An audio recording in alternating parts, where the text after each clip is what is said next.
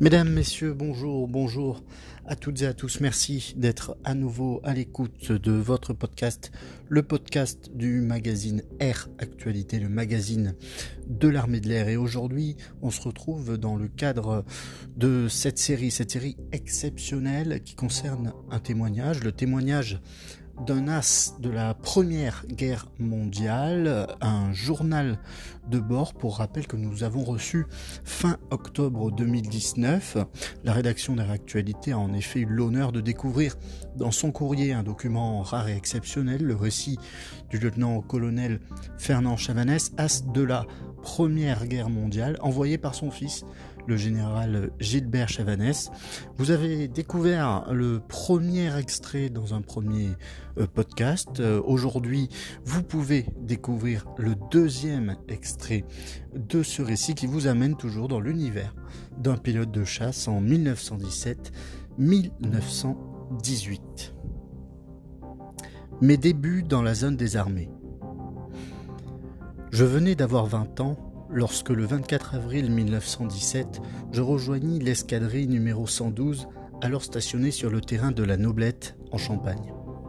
À ce moment-là, les avions Nieuport, à moteur rotatif de 120 chevaux, commençaient à être remplacés par les avions SPAD, type 7 à moteur hispano-suiza de 180 chevaux, et l'escadrille ne tarda pas à être dénommée SPA 112.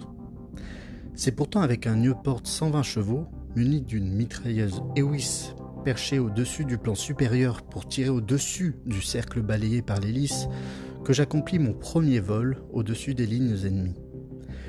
Je pris le départ en compagnie de trois camarades qui pilotaient des Spad 7, mais comme ils volaient à plus grande vitesse que moi, je ne tardais pas à me trouver tout seul, à 300 mètres d'altitude, dans un ciel sans nuages au-dessus de la plaine champenoise. Mon premier souci était de bien situer ma position à chaque instant. J'y parvenais en trouvant des repères au sol que je localisais sur une carte d'état-major attachée à mon genou par un élastique découpé dans une vieille chambre à air de roue de camion. Du côté de l'ennemi, la ligne de front des armées était bien visible. Le réseau des tranchées et les trous d'obus étaient rendus apparents par la nature crayeuse du sol.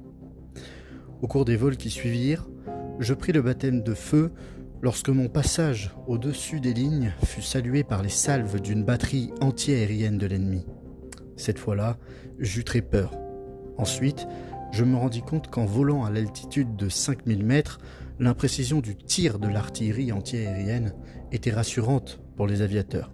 Au cours de 400 heures de vol effectuées au-dessus des lignes ennemies, je n'ai rapporté qu'une fois, incrusté dans mon longeron d'aile, un morceau d'obus déchiqueté, gros comme le poing. C'est la fin de ce deuxième extrait concernant ce témoignage exceptionnel, ce journal de bord d'un as.